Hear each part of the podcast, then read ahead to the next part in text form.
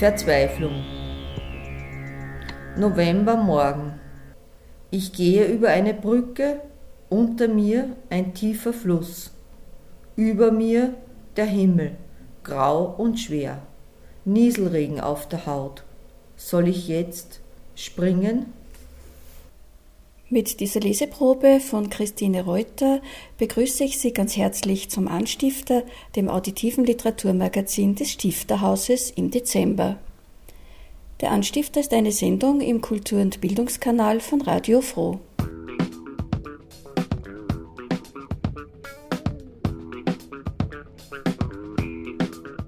Im ersten Teil unserer Sendung sprechen wir heute mit Christine Reuter, die vielen von Ihnen wahrscheinlich auch als Christine Schmidhofer bekannt ist. Und im zweiten Teil geht es um die Mikroausstellung im Literaturmuseum über 40 Jahre Rampe.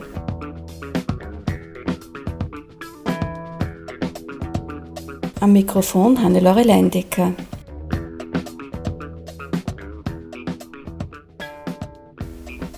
Verfasserin vieler wissenschaftlicher Texte, Christine Reuter, die viele von Ihnen vielleicht als Christine Schmidhofer kennen, ist durch einen bloßen Zufall zur Literatur gekommen.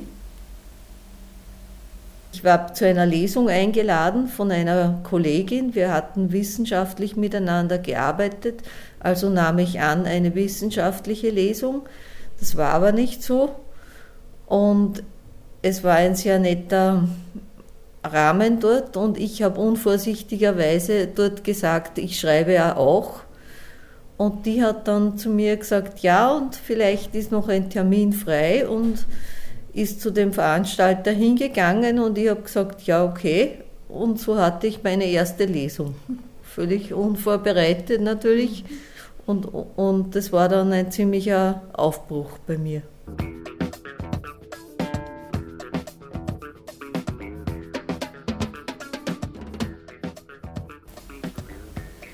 Hören Sie nun weiter aus Christine Reuters ersten Prosaband Die drei Leben der Nina Katz, erschienen 2006 im Mauer Verlag. Darin wird eine 20-jährige Frau mit der Diagnose HIV konfrontiert. Die schwere Eingangstür fällt krachend hinter ihr ins Schloss. Sie tritt auf die Straße. Der Lärm des morgendlichen Verkehrs empfängt sie, doch sie nimmt ihn nicht wahr. Die Worte des Arztes hallen in ihren Ohren. Es tut mir leid, ich muss Ihnen sagen, Sie sind HIV-positiv, positiv, positiv. Sie heißt Nina Katz und ist 20 Jahre alt. Was sie im Innersten schon ahnte, wusste, aber nicht wahrhaben wollte, ist nun bestätigt worden. Aber was hat, das, hat sich dadurch verändert? Sie geht die Straße entlang. Novembernebel, ein Tag wie jeder andere. Wie jeder andere? Hat sie soeben ihr Todesurteil erfahren? Sie, Nina Katz, 20 Jahre alt, soll sterben? Sie fröstelt, kriecht enger in ihren dünnen Ledermantel hinein, als könne sie sich unter dem roten Leder wie in eine Höhle verkriechen. Ein Windstoß wirbelt einen Haufen Blätter auf. Nina stellt den Mantelkragen hoch. Sie möchte unsichtbar sein, verschwinden. Sie hat das Gefühl, jeder könne ihr das Urteil ansehen, könne es wie ein Mal auf ihre Stirn geschrieben lesen. Sie geht mit gesenktem Blick nur auf die Muster im Asphalt und die Spiegelungen der Wasserpfützen sehend. Nina fühlt sich wie in einer Glaskuppel, gefangen in einer Gewissheit, die nunmehr ihr Leben bestimmen und sie für immer von anderen Menschen ihres Alters trennen wird. Sie überquert eine Straße und wundert sich dabei, wie normal sie sich verhält. Sie schreit nicht, weint nicht, eine große Erstarrung hat sich in ihrem Gehirn breit gemacht. Ein Klumpen schnürt ihr die Kehle zu und drückt ihr aufs Herz. Doch nur im Inneren. Außen ist Nina von all dem nichts anzumerken. Sie blickt sogar nach links und rechts, bevor sie auf den Zebrastreifen tritt. Sie sind HIV, summt es immer wieder in ihrem Kopf. Die Menschen hasten an Nina vorüber, ohne sie wahrzunehmen, ohne zu bemerken, dass hier ein Mensch, eine junge Frau geht, die soeben eine furchtbare Gewissheit erfahren hat und trotzdem noch immer genau dieselbe ist wie vor einer Stunde. Sie hatte noch so vieles vor, wollte studieren, tanzen, lachen, irgendwann einmal ein Kind haben, einfach leben. Nina geht immer weiter. Die Donau ist nicht weit. Ich muss zum Draxelmeier gehen, denkt sie. Dort wollte sie ihren Freund treffen. Was soll ich ihm sagen? schießt es ihr durch den Kopf. Ihm, den sie wirklich liebt, mit dem sie einen wunderbaren Sommer erlebt hat und der jetzt sorgenvoll auf sie wartet. Die Handtasche ist schwer wie Blei. Nina hat das Gefühl, sie trüge Steine in der Tasche, die in Wirklichkeit ganz klein und leicht ist. Es ist, als ob die Gewissheit, ihre Gewissheit, nun in der Tasche liegen würde, so schwer wie Stein. Ein zäher grauer Nebel liegt über der Stadt. Krähen sitzen auf blattlosen Bäumen. Nina nähert sich der Nibelungenbrücke, die sie vom, von Urfa nach Linz überqueren muss. Sie betritt die Brücke auf der rechten Seite. Beinahe hätte sie einen Radfahrer übersehen, doch der kann ausweichen. Für Sekunden ist Nina durch diesen kleinen alltäglichen Vorfall abgelenkt. Sie geht weiter. In der Mitte der Brücke bleibt sie unvermittelt stehen. Ihre Beine sind so unendlich schwer. Sie muss sich am Brückengeländer festhalten. Die Donau fließt unter ihr. Ein mächtiger, grauer Strom, verlockend und zugleich beängstigend. Du könntest springen, denkt Nina, alles hinter dir lassen.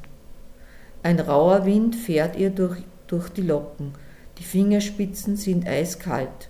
Natürlich hat sie heute Morgen wieder einmal die Handschuhe vergessen. Unter ihr lockt die graue Masse des Flusses. Gleichförmig fließt er dahin seit Ewigkeiten schon. Wie wäre es zu springen, loszulassen, zu fliegen, Wasser in die Lungen zu bekommen und nicht mehr denken zu müssen? Eine Möwe schreit. Nina starrt auf die Wasseroberfläche, die sie magisch anzuziehen scheint. Komm, spring, lass alles los. Wie in Trance ziehen Bilder aus ihrem Leben an ihr vorbei. Es werden nicht alle krank, schießt ihr plötzlich durch den Kopf. Ich lebe jetzt. Sie blickt auf, spürt Regentropfen auf den Wangen. Nein, der Himmel kann noch warten. Du nicht, denkt sie. Noch wartet jemand auf dich, noch lebst du. Sie setzt ihren Weg über die Brücke fort, denn auf der anderen Seite ist er. Ohne noch einmal auf die Wasseroberfläche zu schauen, hastet sie der Wärme des Kaffeehauses entgegen, den braunen Augen ihres Freundes, der Liebe, dem Leben. Als sie das Kaffeehaus betritt, sitzt er schon da, eine Tasse vor sich. Nina blickt in seine Augen, jetzt muss sie sprechen. Ein kurzes Nicken. Ich bleibe bei dir, sagen diese Augen. Dann, endlich, kann sie weinen.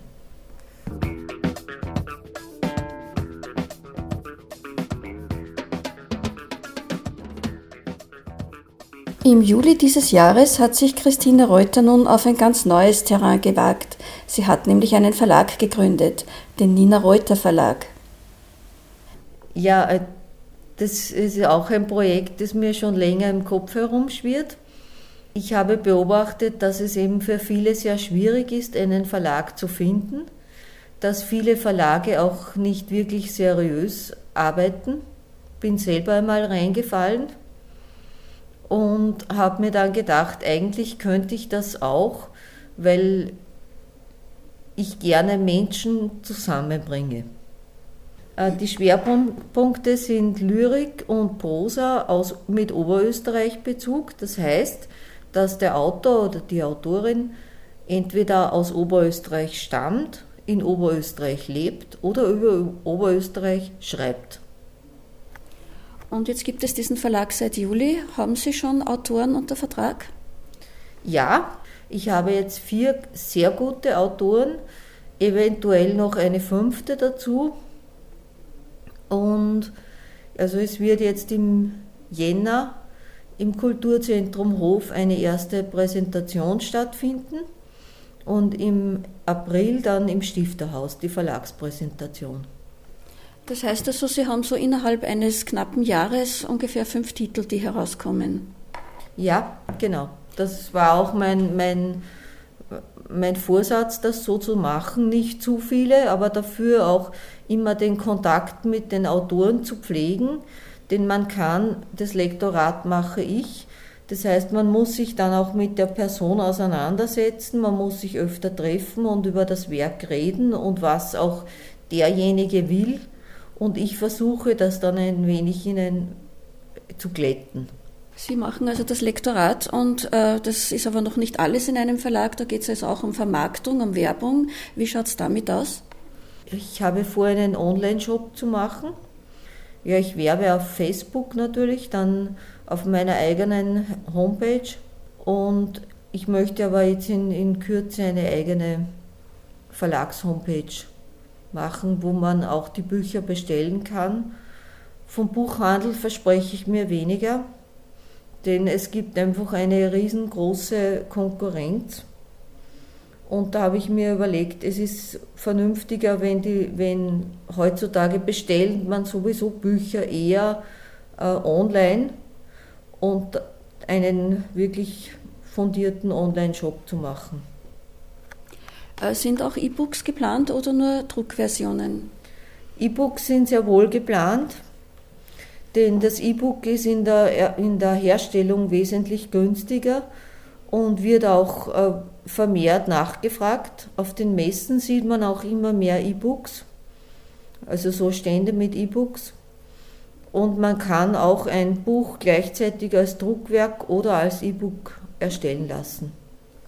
Sie werben ja damit, dass für die Autoren und Autorinnen kein, äh, kein Druckkostenbeitrag anfällt. Wie rechnet sich das? Wie finanziert sich so ein Verlag?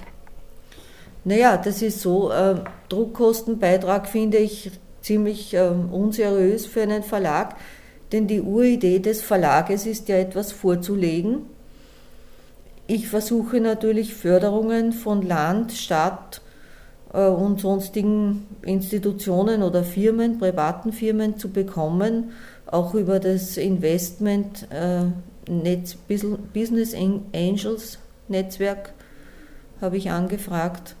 Ich bin der Meinung, dass Autoren nichts zahlen sollen dazu. Aber man kann ja doch beobachten, dass kleine Verlage kommen und gehen. Äh, wie sehen Sie das? Äh, ich weiß nicht, ob es jetzt an der wirtschaftlichen Situation liegt, sondern zum Teil auch an, an ganz einfach an der, an der mangelnden Kontaktpflege. Ich glaube, dass man mit guten Kontakten und mit einem guten Miteinander sehr viel schaffen kann in der Verlagsbranche auch. Wenn ich das richtig verstanden habe, sind Sie vorläufig ein Ein-Frau-Betrieb. Äh, wie geht das jetzt mit Ihrer künstlerischen Tätigkeit zusammen? Werden Sie überhaupt noch Zeit finden, künstlerisch und wissenschaftlich tätig zu sein? Muss zugeben, dass die Wissenschaft zurzeit etwas leidet. Äh, künstlerisch auf jeden Fall versuche ich natürlich immer wieder zu schreiben, aber momentan steht der Verlag im Vordergrund, das ist ganz klar. Und ja, aber das wird sich auch wieder ein bisschen einspielen mit der Zeit. Wenn Sie Christine Reuter live erleben möchten, dann haben Sie am 10. Dezember die Gelegenheit dazu. Da ist nämlich der Autorenkreis Linz zu Gast im Stifterhaus. Unter dem Motto Menschenrechte, rechte Menschen lesen außerdem noch Ida Leibezeder, Sven Daubenmerkel, Paul Jeg und Steven Sokolov. Christine Reuter ist belletristische und wissenschaftliche Autorin und aktiv in der Frauenforschung tätig. Sie schreibt Lyrik und Prosa und hat im Juli 2015 den Nina Reuter Verlag gegründet.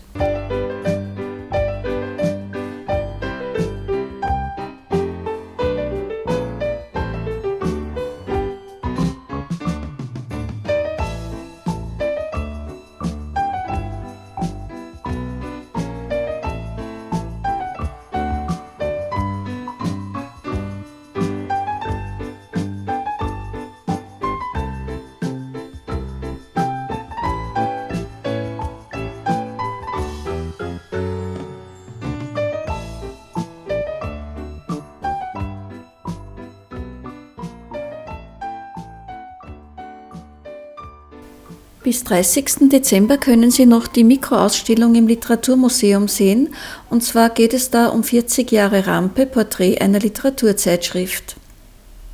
Hören Sie dazu Petra Maria Dallinger, die Leiterin des Stifterhauses.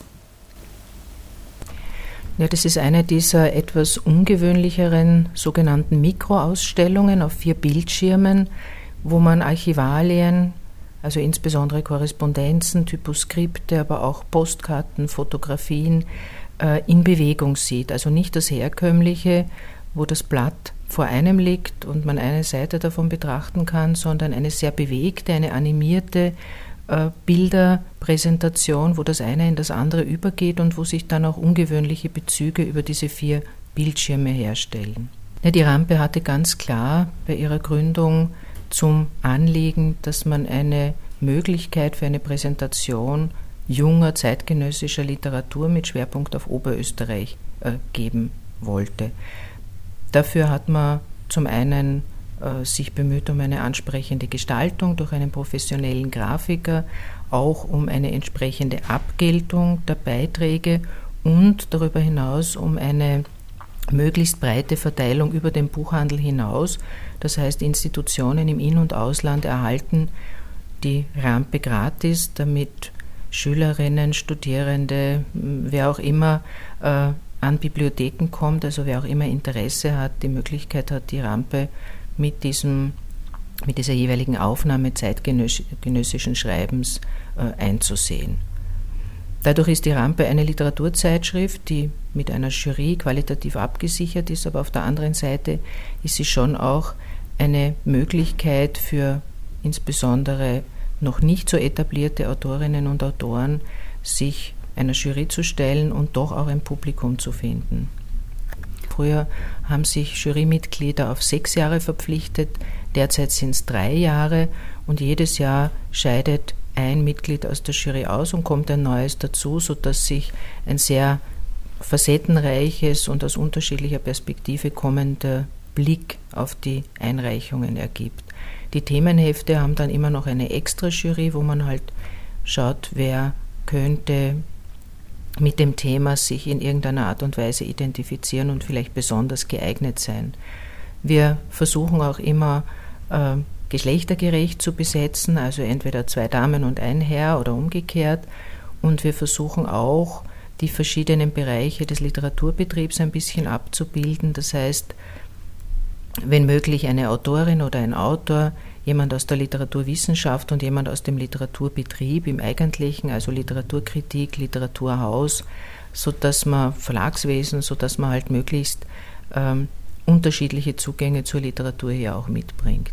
Ein besonders wichtiger Teil aus meiner Sicht ist die Nummer drei, das Porträtheft für Landeskulturpreisträgerinnen und Preisträger, wo eine Herausgeberin oder ein Herausgeber das Werk einer Landeskulturpreisträgerin, eines Preisträgers äh, beleuchtet mit unterschiedlichen Werkbetrachtungen, biografischen Bausteinen und dergleichen. Jeweils auch fix ist die offene Nummer 4. Das ist eben das, was die Rampe ausmacht und interessant macht für Schreibende im gesamten deutschen Sprachraum mittlerweile.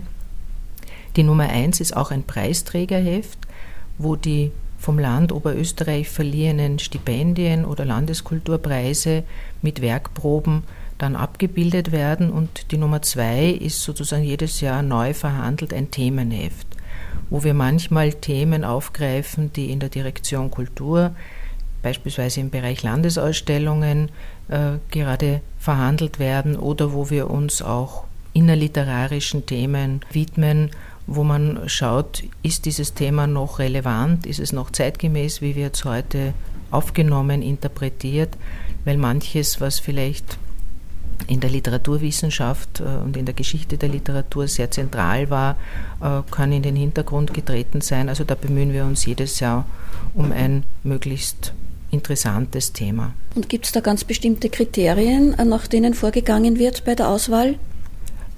Es geht eigentlich nur um Qualität. Man hat meistens mit einer Vielzahl von Einreichungen zu tun. Die werden sehr sorgfältig gelesen und auch besprochen in den Jury-Sitzungen.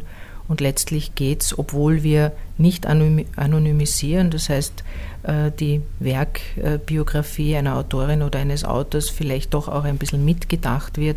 Letztlich geht es immer um den Text, der angeboten wird, ob der einen Platz in dem Heft finden kann oder vielleicht noch ein bisschen warten muss. Und wie viele Einreichungen gibt es so durchschnittlich pro Heft? Also für die offene Nummer sind es immer über 100 in den, in den letzten Jahren. Für die Themenhefte ist es schwankend, da sind wir etwa bei der Hälfte. Und wie viele werden ungefähr äh, dann wirklich abgedruckt? Auch das ist recht unterschiedlich, weil die Jury natürlich auch die Möglichkeit hat, aus einer Einreichung nur einen Ausschnitt zu präsentieren. Insbesondere bei Lyrik passiert das immer wieder, dass man sich von zehn Gedichten vielleicht auf drei einigen kann. Ähm, je kürzer die Beiträge sind, desto mehr Autorinnen und Autoren. Es gibt aber manchmal auch eine ganz bewusste Entscheidung der Jury für ein schmales Heft, äh, das nur wenige beispielhafte Beiträge umfasst. Ein andermal sind es wieder 15 bis 20 Autorinnen und Autoren und man kommt so an die obere äh, Umfangsgrenze, wo es noch ein Heft für Literatur ist. Nun gibt es ja die Rampe seit 40 Jahren und in diesen 40 Jahren hat sich auch immer wieder etwas verändert. Was waren da die bedeutendsten Veränderungen? Ich glaube, äh, dass sich hauptsächlich das Erscheinungsbild äh, sichtbar äh, am stärksten verändert hat. Man ist umgestiegen, also mit dem Wechsel der Redaktion von der Direktion Kultur hierher ins Stifterhaus haben wir eine, ein neues Gewand sozusagen bestellt und ein einheitliches Format, das ein bisschen ungewöhnlich ist, das diesen Heftcharakter betonen soll und auch äh, durch eine damals noch etwas kleinere Schrift, als wir sie jetzt haben, äh, den Anspruch, den qualitativen Anspruch, den intellektuellen Anspruch. Das ist, glaube ich, das, was man von außen am stärksten sieht. Was mir aufgefallen ist in der Geschichte der Rampe, ist, dass man früher mit den bekannteren Namen äh, am Cover geworben hat und alle anderen waren dann unter Proben junger Talente subsumiert. Das ist vielleicht etwas, was man heute nicht mehr machen würde, weil man die Literatur sozusagen als unteilbares äh, und gleichberechtigtes Schreiben äh, halt auch so zeigen will, dass die Namen einfach hinten am Umschlag abgedruckt sind, aber nicht eingeteilt in die Bekannten oder in die Unbekannten, in die noch jungen Talente oder wie auch immer. Also das ist was, was vielleicht damals eine bewusste Setzung war, dass man diesen Mentorencharakter der Rampe auch so transportieren wollte, dass bekannte Namen, unbekannte äh, im Schlepptau haben oder vielleicht hilfreich sein können für die noch Unbekannten.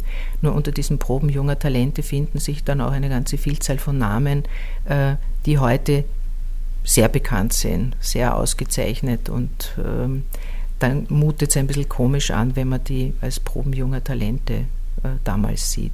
Was sich auch immer wieder geändert, geändert hat, waren die thematischen Ausrichtungen. Da hat man sich natürlich immer wieder was einfallen lassen müssen. Aber das unterscheidet die Rampe 40 Jahre nachher nicht von der Zeit, wo sie erfunden wurde. Und wie hoch ist die Auflage? 1300 Stück. Die Rampe ist sehr günstig. Man kann sie entweder im Jahresabonnement um 26,90 Euro äh, vier Ausgaben nach Haus bestellen äh, oder man kauft sie im Buchhandel. Da kosten die ähm, Nummer 1, 2 und 4 6,90 Euro und die Nummer 3, das Porträtheft 11,90 Euro. Der Buchhandel könnte uns noch ein bisschen mehr unterstützen. Da sind wir, glaube ich, mit den Literaturzeitschriften insgesamt nicht so gut vertreten, was vielleicht auch an den niedrigen Preisen liegen mag und einem sehr viel selektiveren Kaufverhalten. Also heute gibt es weniger Abonnentinnen und Abonnenten, sondern wenn ein Thema passt, dann passt es und wenn nicht, dann bleibt es liegen. Mhm. Jetzt noch eine Frage, unabhängig von der Rampe, aus aktuellem Anlass. Das Literaturmuseum im Stifterhaus ist im Oktober mit dem österreichischen Museumsgütesiegel ausgezeichnet worden. Was bedeutet das für das Stifterhaus? Ja, ich habe mich sehr gefreut, dass es Dr. Bernhard Judex gelungen ist, alle Unterlagen dort einzubringen und er durfte dann auch das Museumsgütesiegel äh, in Empfang nehmen äh, bei dieser offiziellen Verleihung. Ähm, mich freut es insofern sehr, als wir damit eine Anerkennung gefunden haben für eine Einrichtung, die letztlich in Österreich auch neben dem österreichischen Literaturmuseum, glaube ich, einzigartig ist. Wir zeigen Literaturgeschichte vom Beginn der Schriftkultur in einem bestimmten Raum bis herauf in die Gegenwart. Wir haben eine literarische Gedenkstätte durch Stifters Wohnung, in der das Museum untergebracht ist. Und wir haben uns auch bemüht, Literaturthemen als Raumthemen dieser ganzen Präsentation zu unterlegen. Es ist eine äh, Schau, die nicht zu sehr auf neue Medien setzt, aber diese trotzdem auch äh, dort, wo man der Meinung ist, das äh, bringt irgendeinen Mehrwert, wo die auch eingesetzt werden. Und ich habe mich wirklich unglaublich gefreut über dieses Tafel, das wir jetzt unten beim Eingang anbringen dürfen oder sogar müssen. Danke. Die Ausstellung ist noch bis 30. Dezember täglich außer montags von 10 bis 15 Uhr geöffnet.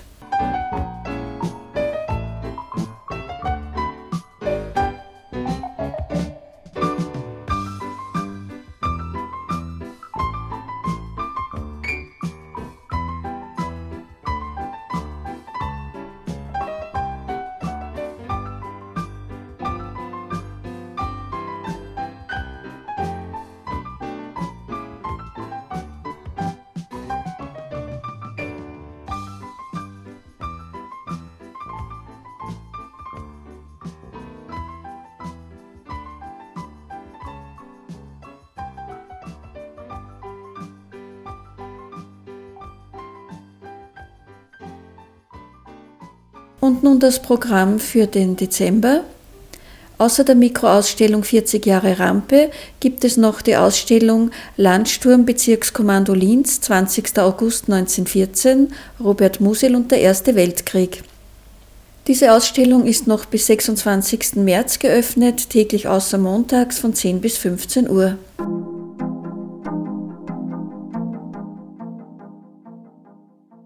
Morgen am 3. Dezember geht es wieder um Grundbücher der österreichischen Literatur seit 1945. Es wird eine kommentierte Lesung stattfinden mit Marlene Strerowitz, Klaus Kastberger und Kurt Neumann, und zwar geht es um Werner Schwab, die Präsidentinnen. Klaus Zeiringer wird außerdem ein Referat halten und Klaus Kastberger wird moderieren.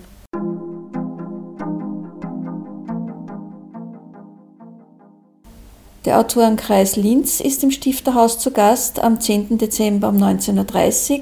Unter dem Motto Menschenrechte, rechte Menschen lesen Ida Leibezeder, Christine Schmidhofer, Sven Daubenmerkel, Paul Jeg und Steven Sokolow.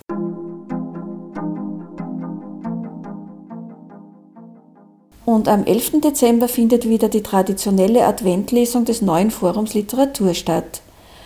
Es lesen Thomas Baum, Tonja Grüner, Christian Schacherreiter, Margit Schreiner, Walter Wippersberg ihre eigenen Dramolette. Das war auch schon die Sendung für den Dezember und für das heurige Kalenderjahr. Sie können sich auf der Stifterhaus-Homepage noch genauer informieren, wenn Sie wollen, www.stifterhaus.at. Unsere Sendung wird morgen um 8 Uhr wiederholt und Sie können sie auf der Radio Froh Homepage jederzeit downloaden und anhören www.froh.at slash Kultur.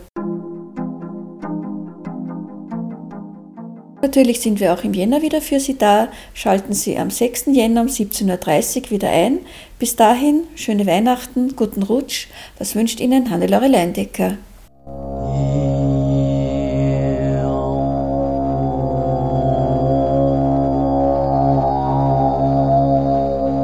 Literatur im Radio.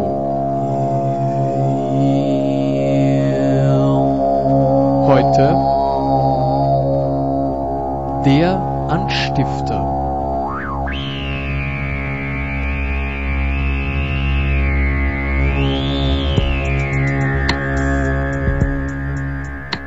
And just how